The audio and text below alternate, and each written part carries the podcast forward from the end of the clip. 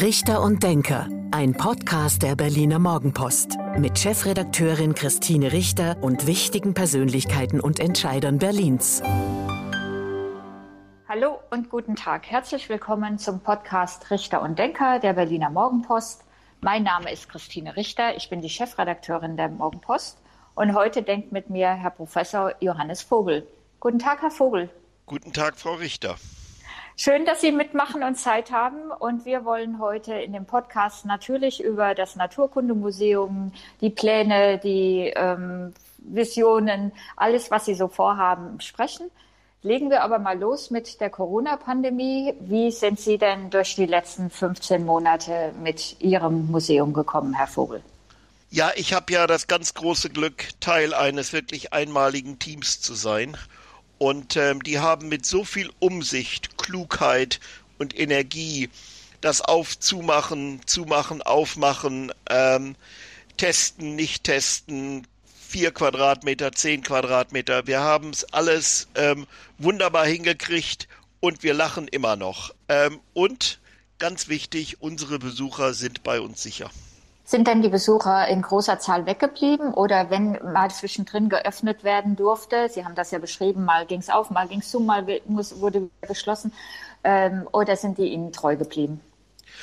Wir haben ja das ganz große Glück, dass unsere Besucher eigentlich aus drei Gruppen bestehen, nämlich äh, und ungefähr gleich große Gruppen, aber übers Jahr anders verteilt. Also ein Drittel unserer Gesamtbesucher sind eigentlich aus dem Ausland, das wäre natürlich in den Ferien, jetzt darf da keiner reisen. Und dann haben wir äh, ein Drittel, was aus Berlin-Brandenburg kommt und ein Drittel aus dem Rest der Republik. Und die letzten beiden Gruppen, die sind uns treu geblieben, aber wie Sie wissen, es gibt ja Beschränkungen, wie viele Leute im Haus sein dürfen. Und mehr als 1000 oder jetzt 500 ähm, dürfen wir nicht haben. Das ändert sich, wie wir alle wissen, jetzt aber ganz schnell. Ja, und Ihnen fehlen natürlich die Touristen, richtig? Ja, die Touristen fehlen uns. Aber wir haben ja sehr viele digitale Angebote in Deutsch und in Englisch ähm, hochgefahren. Und ähm, wir haben letztes Jahr ähm, mehr Besucher gehabt als je zuvor. Wir haben über eine Million Menschen erreicht. Allerdings davon nur 250.000 eben halt zu Anfang des Jahres ähm, und dann ein bisschen später nochmal in unserem Gebäude, aber 750.000 oder mehr davon, fast 820 glaube ich, 1000 Menschen ähm, haben unsere digitalen Führungen, unsere Podcasts, ähm, unsere digitalen Angebote äh, wahrgenommen. Das Museum ähm, hat sie nicht im Stich gelassen und die haben uns nicht im Stich gelassen. Wie viele Besucher haben Sie denn äh, normalerweise durchschnittlich im Jahr? Können Sie uns das erzählen?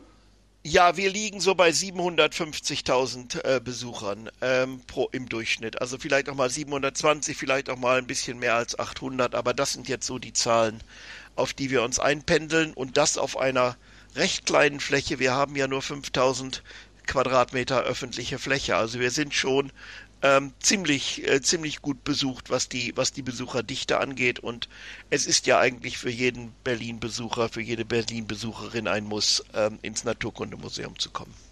Stimmt, das kann ich äh, nur unterschreiben. Ich schleppe meine, meinen Besuch, wenn er denn in Berlin ist, auch gerne ins Naturkundemuseum. Ähm, sagen Sie, wenn Sie jetzt so einen digital so einen großen Erfolg hatten mit einer Million Nutzer, die sich das angeschaut haben, dann fehlen Ihnen aber trotzdem viele Einnahmen oder? Ja, also das ist, ähm, das ist so.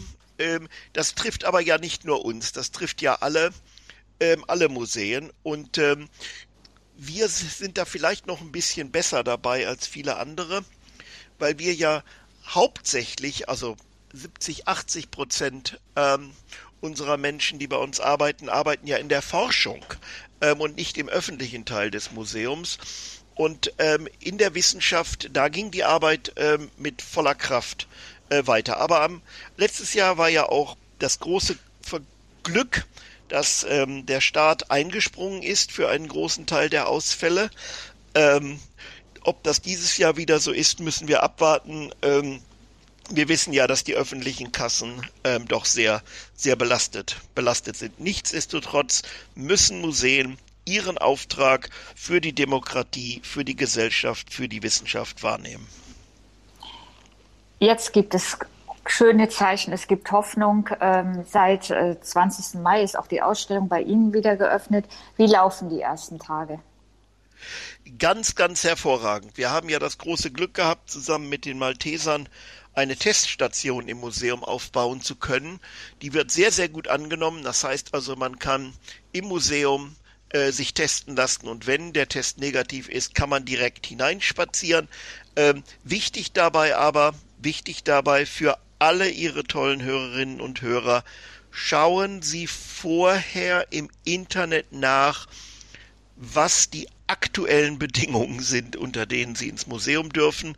Ähm, wenn Sie das nicht tun, die verändern sich so schnell. Was Sie gestern von der Nachbarin gehört haben, kann morgen schon nicht mehr ähm, äh, richtig sein. Und gerade zu diesem Zeitpunkt, wo wir jetzt diese Aufzeichnung machen, berät ja der Berliner Senat und höchstwahrscheinlich heute Abend haben wir schon wieder neue Instruktionen, wie wir mit unseren ähm, lieben Besucherinnen und Besuchern umgehen müssen. Bitte, bitte schauen Sie nach, was die aktuellen Regelungen sind. Wir machen die nicht, wir müssen sie aber umsetzen und dabei brauchen wir Ihre Hilfe.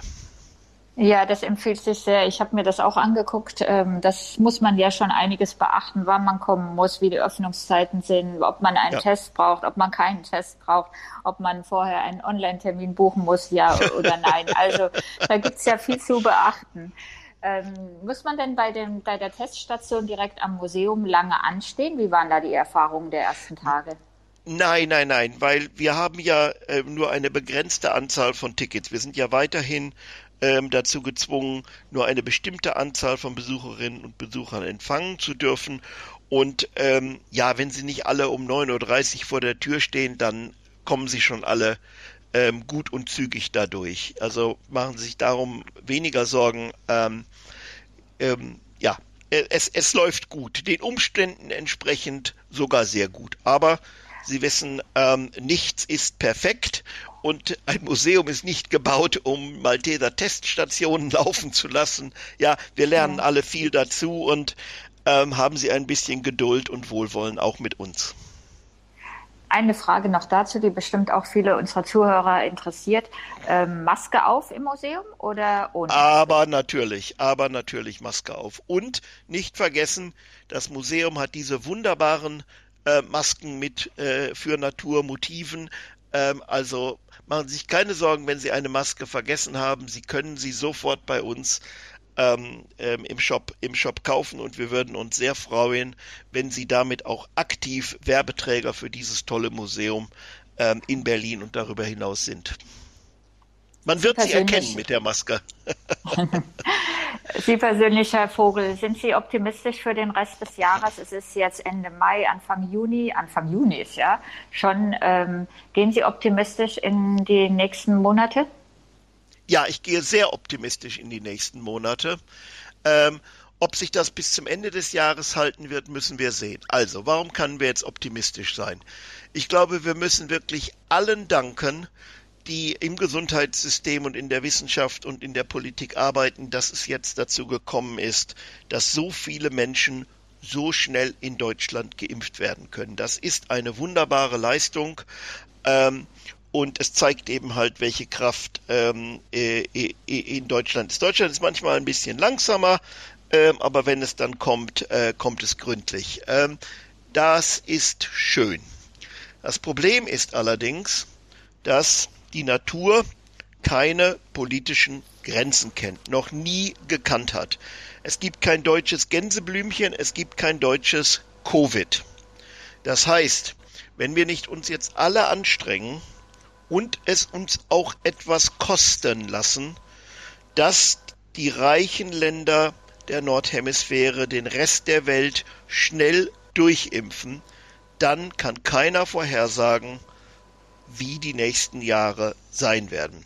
Dieser Virus mutiert sehr schnell. Sie hören davon, Sie haben in den letzten zwei Jahren mehr über Evolution gelernt als ihnen je lieb war, es sei denn, sie sind regelmäßiger Besucher im Museum, weil wir sind ja gleichzeitig das Leibniz-Institut für Evolutions- und Biodiversitätsforschung. Also das ist ja bei uns im Namen. Ich selber bin ja auch als Genetiker und Evolutionsbiologe ausgebildet worden. Übrigens ähm, jetzt nicht in Epidemiologie, aber in der Beziehung zwischen ähm, äh, zwischen Organismen und deren ähm, Schadorganismen. Also ich ein bisschen was verstehe ich von dem ganzen Zeug. Eine sichere Welt ist eine geimpfte Welt. Wir sind eine Kugel, wir leben alle zusammen auf diesem Ding, was um die Sonne kreist. Und so müssen wir uns auch verhalten. Da sind wir aber noch weit entfernt. In den ärmeren Ländern, wir sagen ja auch noch Entwicklungsländern, ist ja teilweise erst zwei Prozent der Bevölkerung, die eine Erstimpfung bekommen haben. Ja, die haben eben halt nicht die wirtschaftlichen Ressourcen, nicht die technischen Ressourcen, nicht die medizinischen Ressourcen zu diesem Zeitpunkt. Aber so Sachen wie diese Johnson Johnson, die eben halt nur einmal als Impfdosis ähm, gereicht werden muss, ähm, ist ja gerade für diese Länder ähm, wirklich gut, wo eben halt Kühlketten und vielleicht auch die Erreichbarkeit von Menschen nicht so gut ist. Wir impfen ja die gesamte Welt in, in verschiedensten äh, Krankheiten. Ähm, das, das kriegt das System schon hin. Nur es muss jemand bezahlen. Und da dieser Virus, wenn er nach Deutschland kommt, ähm, eben halt einen großen wirtschaftlichen Schaden anrichtet ähm, und die Kassen leer räumt, da sollten wir vielleicht einfach investieren in die Gesundheit der Welt, weil wir dadurch ganz, ganz viel Geld sparen werden. Ja, jedes Jahr zwei Lockdowns, das hält keine Ökonomie durch. Die Welt impfen, das ist eine finite Zahlung, da kann man sagen, das kostet x Milliarden, die legen wir auf den Tisch und dann sparen wir x 100 Milliarden ähm, oder 1000 Milliarden obendrauf. Da muss aber Ihrer Meinung nach die Politik noch mehr machen. Natürlich. Und nicht nur die Politik, sondern auch ihre Leserinnen äh, und ihre Hörerinnen und unsere Besucherinnen und Besucher müssen das verstehen, weil die Politik ist ja auch in einer Demokratie und es ist ja gut so ähm, abhängig ähm, von den Wahlen und wir haben ja zwei dieses Jahr in Berlin. Hm. Zwei das wichtige. ist richtig. Das, äh, das ist sehr richtig. Planen Sie denn im Museum auch das Thema Corona, Coronavirus aufzugreifen? Haben wir bereits. Ähm, ähm, ich war länger nicht ja, mehr da. Ja, ja, das, das verübel ich Ihnen nicht, weil es können ja nur wenige Menschen kommen. Wir haben ja eine wunderbare Parasitenausstellung, ähm, die schon um die ganze Welt getourt ist. Und ähm, die haben wir wieder aufgebaut. Was wir allerdings neu gemacht haben, ist, ähm, wir haben ähm, sozusagen Talking Heads eingebaut. Also wir können ja jetzt, meine Wissenschaftlerinnen und Wissenschaftler können jetzt ja nicht in der Ausstellung äh, mit unseren Besucherinnen und Besuchern reden, aber wir haben ja eine der weltbesten Forscherinnengruppen zu Fledermäusen, die sprechen dazu, zu Fledermäusen und der Gefahr oder auch der Nichtgefahr, die von Fledermäusen ausgeht.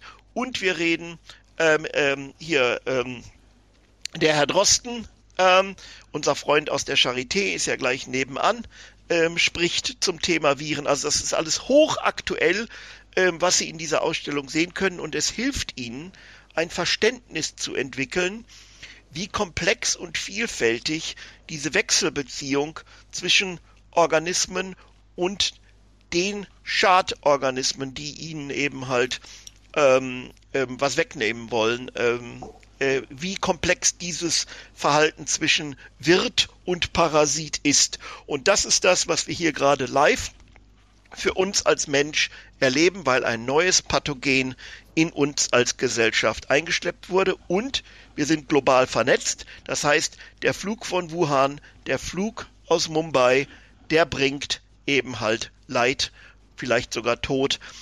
Aber das tut er nicht mehr, wenn die Welt geimpft ist. Hm. Also noch ein Grund mehr, ins Naturkundemuseum zu gehen. Vielen Dank, ähm, dass Sie uns von, diesem Ausstell von dieser Ausstellung erzählt haben. Ähm, kommen wir noch mal zu dem Thema Digitalisierung. Da hat ja Deutschland in vielen Bereichen doch einen großen Schritt nach vorne gemacht in den letzten äh, Monaten. Sie haben auch erzählt, Sie haben mehr Online-Angebote. Was planen Sie da noch? Wir haben ja das ganz, ganz große Glück, und ich denke, da werden wir auch gleich noch drüber reden, dass wir über den Zukunftsplan des Museums, der ja vom Bundestag und vom Landtag äh, Berlin äh, sehr, sehr großzügig ausgestattet ist, die einmalige, weltweit einmalige Möglichkeit haben, unsere Sammlung digital der Welt zur Verfügung zu stellen. Und ähm, ähm, das ist eben halt nicht nur ein Angebot ähm, für, für eine breite Öffentlichkeit, die natürlich auch Zugang dazu haben wird, sondern hoffentlich eben halt auch ähm, eine Bereicherung für die unheimlich spannende dynamische Start-up-Szene in Berlin, weil viele biologische Prozesse ähm, oder Innovationen in der Biologie, die eben halt über die letzten dreieinhalb Milliarden Jahre entstanden sind, ähm, sind schon ziemlich gut getestet und könnten eben halt uns helfen, mit verschiedensten Herausforderungen umzugehen. Und dafür wollen wir ein Innovationsökosystem für Natur schaffen. Also von der Natur lernen, aus den Sammlungen, aus den digitalisierten Sammlungen des Museums für eine nachhaltige Zukunft und eine nachhaltige Wirtschaft Deutschlands ähm, zu lernen und zu arbeiten und dafür die Chance bekommen zu haben und die Weitsicht der beiden Parlamente, ähm, das ähm, erfüllt mich heute noch mit großer Demut, aber auch Stolz und Freude. Ja, wir haben damals ähm, auch sehr gestaunt. 660 Millionen Euro werden für den Ausbau des Museums oder für den, ja, im Grunde dann Campus, äh, Wissenschaftscampus ja. zur Verfügung gestellt. Eine enorme Summe. Ich glaube, auch der Wissenschaftssenator und regierende Bürgermeister Michael Müller hat sich sehr für Sie und das Museum eingesetzt. Erzählen Sie unseren Zuhörerinnen und Zuhörern doch mal, was da genau geplant ist.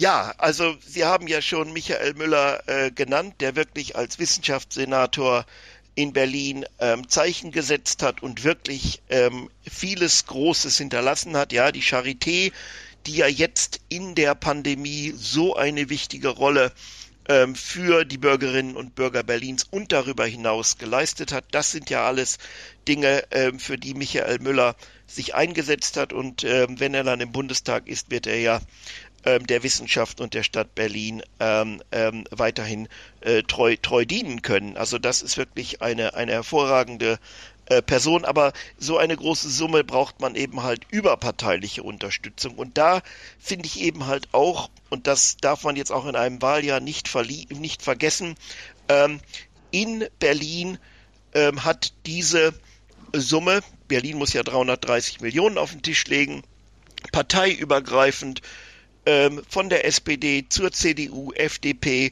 Linke und Grüne ähm, große, große Zustimmung ähm, gefunden und, ähm, und sogar die AfD ähm, ähm, findet das Projekt ähm, sehr gut, was, was ich also wirklich dafür äh, muss ich mich bedanken, dass eben halt so ein breiter äh, Konsens auch politisch da ist und ähnlich war es ja auch im, im Bundestag.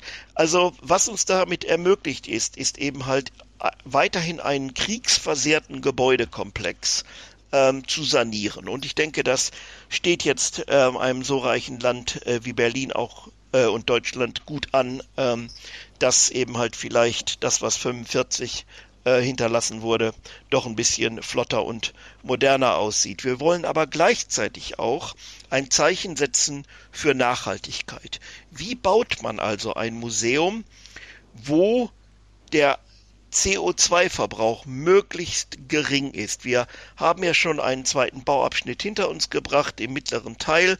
Äh, der wurde 2017, 18 abgeschlossen, wo wir mit Erdwärme arbeiten, mit Lehmputzwänden, so dass wir wirklich versuchen, auch in diesen alten denkmalgeschützten äh, Gemäuern ähm, nachhaltig zu sein. Und auch überhaupt die Renovierung von alten Gebäuden ist ja schon nachhaltiger als ähm, die Produktion von neuem Beton und Zement.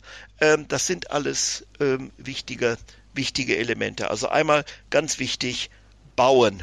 Ähm, unsere Sammlung muss zukunftsmäßig aufgestellt werden. Und das sind zwei Sachen. Sie muss sicher gelagert werden für die nächsten zwei, dreihundert Jahre. Und sie muss eben halt digital, modern verfügbar sein. Und dafür habe ich ähm, auch wieder das beste Team der Welt, so kluge Forscherinnen und Forscher, so kluge Menschen, die wissen, wie eine Sammlung der Zukunft auszusehen hat, digital und physisch. Ähm, und dann zum Dritten das Mitnehmen von Gesellschaft auf die spannende Reise von Wissenschaft, der Transfer von Wissen des super global vernetzten Standortes Berlin in die Gesellschaft und das Zuhören in die Gesellschaft, welche wissenschaftlichen Fragen denn die Gesellschaft interessiert und wie Wissenschaft helfen kann, ihre Fragen zu beantworten. Dieses Miteinander zwischen Wissenschaft und Gesellschaft ist leider in Deutschland nicht stark ausgeprägt. Ähm, es gibt da immer noch ein sehr starkes Machtgefälle, auch im Bewusstsein von Wissenschaftlerinnen und Wissenschaftlern, dass sie eigentlich wüssten, wo der Hammer hängt ähm, hm. und dass man die Weisheit dann einfach bitteschön ähm, weitergeben sollte. Ich glaube, das ist nicht zeitgemäß. Ähm, das war noch nie zeitgemäß, äh, wurde aber toleriert. Es muss ein neues Miteinander geben. Und das üben wir am Museum für Naturkunde. Und das wollen wir üben für den Standort Berlin, für den global sichtbaren Wissenschaftsstandort Berlin, für Deutschland, für Europa, aber vielleicht auch darüber hinaus. Und dafür alimentiert zu werden, für diese drei Aufgaben, Bau, Sammlungsentwicklung und Wissenstransfer, ein neues Miteinander zwischen Gesellschaft, Wissenschaft und Politik. Das ist die große Aufgabe. Und dass man uns vertraut, meinem tollen Team am Museum für Naturkunde vertraut, diese Aufgaben ähm, zu stemmen, wie gesagt, macht mich froh, aber auch ein bisschen stolz. Eines der Projekte, die Ihre Wissenschaftler machen, ist ja die Massendigitalisierung von Insekten. Wie muss ich mir das vorstellen? Ja, ähm, Sie sehen ja vielleicht ab und an mal ähm, wie ein, wie ein, äh, wie von Robotern ein äh, Volkswagen äh, oder Mercedes oder äh, ein Kühlschrank äh, zusammengeschraubt wird. Ähm, in die Richtung äh, wollen wir auch gehen mit unseren 30 Millionen Objekten. Sie haben 15 Millionen äh, Insekten davon, äh, von unseren 30 15. Millionen Objekten. 15 Millionen, ja, ja. Ähm, und ähm, so viele, so viele Menschen können wir gar nicht anstellen. Das müssen Roboter machen. Und wir haben jetzt diese Roboter ähm, gebaut zusammen mit Freunden. Und wir werden weiterhin ähm, an Robotern, an künstlicher Intelligenz arbeiten, um diese gewaltige Aufgabe ähm, zu erledigen. Und auch das, glaube ich, wird die Wirtschaftskraft des Standortes Berlin stärken. Denn wenn wir gut alimentiert sind, diese neuen Maschinen zu bauen, dann wollen die auch andere haben. Oder wir werden Dienstleister und ähm, machen diese Massendigitalisierung für andere. Also wir sind da weit an der Spitze ähm, oder spielen an der weit äh, spielen an der Spitze äh, weltweit mit. Und ähm, wir hoffen, dass auch das ähm, zum Wohle Berlins ähm, entwickelt werden kann. Na, andere Universitäten oder Wissenschaftler aus anderen Ländern können das ja dann bei Ihnen abfragen, wenn die Digitalisierung, jetzt sage ich, Insekt XY dann hier vorliegt. Genau. Aber ähm, jetzt werden die Zahlen richtig groß. Es gibt auf der ganzen Welt in Naturkundemuseen drei Milliarden Objekte. Davon ja. machen wir nur 30 Millionen. Wer macht die anderen? Viele sind da dran wenn wir ganz vorne sind, dann gibt es ganz viel zu tun. Das wohl wahr. Sagen Sie, ähm, bauen Sie Ihre Sammlung immer noch weiter aus? Aber natürlich. Das ist doch das Spannende. Ähm, aber eben halt auch witzigerweise das Absurde. Jedes Naturkundemuseum, was Sie besuchen in der Welt, wurde, oder die großen jedenfalls, in den großen Hauptstädten Europas und auch äh, in den großen Städten Nordamerikas, wurde alle in der Zeit gebaut, der großen Entdeckung auch des Kolonialismus. Und Darwins Idee einer unendlichen Natur war noch ziemlich jung zu dem Zeitpunkt.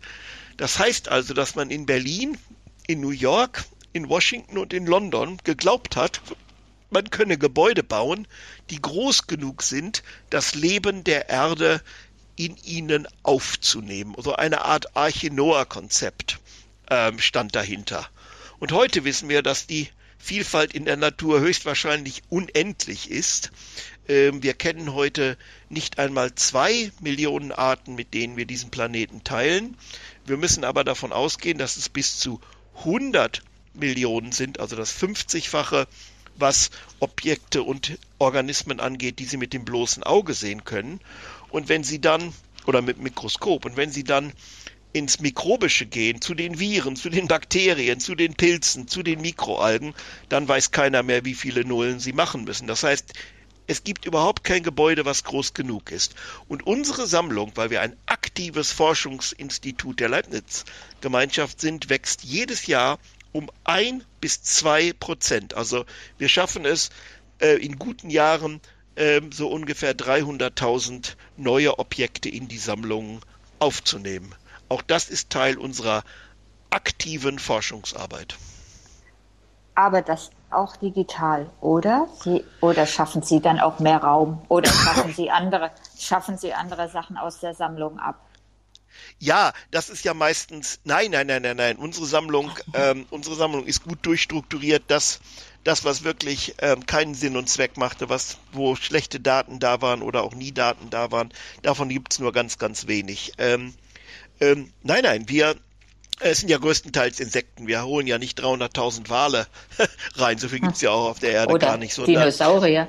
Oder Dinosaurier, ja. Ähm, nein, nein, wir holen ja, wir holen ja Insekten rein. Und diese Insekten, ähm, da kriegen sie so, da kriegen sie schon ziemlich viele in eine Kiste. Aber wir versuchen eben halt jetzt ganz schnell mit der Digitalisierung hinterherzukommen. Nur bitte nicht erwarten, dass das alles schon geht, weil es noch keiner richtig macht. Lernen wir, wie es geht und ähm, wenn wir dann Full Speed sind, wenn, wenn die ganzen Leute und die Maschinen laufen, ähm, dann werden wir es vielleicht auch schaffen, die Neueingänge äh, gleich mit zu digitalisieren. Jetzt müssen wir noch einmal über die Dinosaurier reden, weil das ja doch eine der Attraktionen ist und ja. ähm, auch die Sonderausstellung, die es gab, ähm, ja. dass viele Menschen ins Naturkundemuseum geben. Was haben Sie da noch vor? Was ist mit ja. Ihren Dinosauriern? Ja, unsere Dinosaurier warten natürlich sehnsüchtig auf die äh, Besucherinnen und Besucher und ähm, wir wollen schauen, wie wir in den nächsten Jahren ähm, noch attraktiver für dieses Thema werden. Wir haben letzten Herbst im November ein großes Projekt zusammen mit dem ähm, Schloss äh, Friedenstein in Gotha ähm, angefangen, wo wir in die Ursprünge des Dinosaurierseins in Thüringen schauen werden. Ähm, dieses Projekt, ähm, jetzt ist, jetzt können Sie ja verstehen, ähm, Sie fangen ein Projekt letzten November an ähm, und das unter Corona-Bedingungen. Wir sind also leider nicht ganz da, wo wir sein wollten, aber wir werden versuchen, auch hier ähm, ähm, die Menschen so weit wie möglich digital an diesen spannenden Entdeckungen, die uns jetzt bevorstehen, an einer Stelle, wo eben halt ähm, Vorfahren von Dinosauriern ähm, auftreten, ähm, teilhaben zu lassen und dann auch die Präparation dieser ähm, wunderbaren Objekte, die wir wissen, dass wir die finden werden, ähm, vielleicht sogar live in Berlin zu machen und mit dem Publikum zu teilen. Dann muss allerdings Corona wirklich runtergefahren sein, weil da müssen sie dann schon ein bisschen näher rankommen und wir wollen ja nicht zur Virusschleuder äh, Berlins werden. Also in den nächsten Jahren wird das gehen und ich glaube, ähm, Forschung, spannende Forschung, so wirklich relevante und wiedererkennbare Forschung hautnah mit den Bürgerinnen und Bürgern, mit unseren Besucherinnen und Besuchern zu teilen, das wird uns eine große Freude werden. Und darauf können sich, glaube ich, alle freuen. Das war fast schon der Schlusssatz dieses Podcastes, denn wir sind schon wieder eine halbe Stunde ähm, haben wir über das Naturkundemuseum gesprochen. Aber zum Abschluss unseres Podcasts gibt es ein beliebtes Spiel. Zehn Sätze zu Berlin. An den Berlinern mag ich, dass sie dumme Sprüche klopfen können und Witz haben. Neben dem Naturkundemuseum ist für mich das schönste Museum in Berlin. Die ganze bunte Natur der Stadt. Die tollen Nachtigallen, die Krähen, die bunten Blumen, tut mir leid, Naturkundemuseum und die reich, reiche, diverse Stadtnatur Berlins sind eins und das ist für mich das schönste Freilandmuseum. Dann bin ich gespannt, wie Sie den nächsten Satz vervollständigen. Mein Lieblingsort in Berlin ist? Mein Lieblingsort in Berlin ist durch die Ausstellungen des Museums für Naturkunde zu gehen und die tollen Gesichter, die lachenden Gesichter, die zeigenden Finger, die miteinander redenden Menschen zu sehen. Aus Berlin, aus der ganzen Welt. Das ist für mich das Allerschönste und das mache ich jeden Tag. An den Dinosauriern beeindruckt mich, dass so etwas nicht einfach nach vorne, rund, über, vorne rübergefallen ist. dass die wirklich laufen konnten. Die Corona-Pandemie lehrt uns, dass wir als Mensch Demut zeigen müssen, dass wir unsere Arroganz gegenüber der Natur abstellen müssen. Wir müssen lernen, mit der Natur zu leben und den Krieg gegen die Natur sofort beenden. Den verlieren wir und Corona ist der erste dieser Boten. Mein Schnurrbart bedeutet mir, äh, der ist leider viel zu eng mit meiner Identität und meiner, meiner, meiner Person jetzt verknüpft. Ähm, ich habe den äh, jetzt seit fast 37 Jahren. Ähm, ja, ich und der Schnurrbart ähm, sind irgendwie sehr zusammengewachsen. Meine schönste Urlaubsreise war? Meine schönste Urlaubsreise ist ähm, immer wieder zum Ort, wo, wo früher meine Schwiegereltern äh, gelebt haben, an der, an der Ostküste Englands, ähm, wo wir eben halt wirklich mit Familie und Freunden ähm, ja, das Leben genießen können und wie wir eben halt alle äh, mit Menschen zusammen sein können.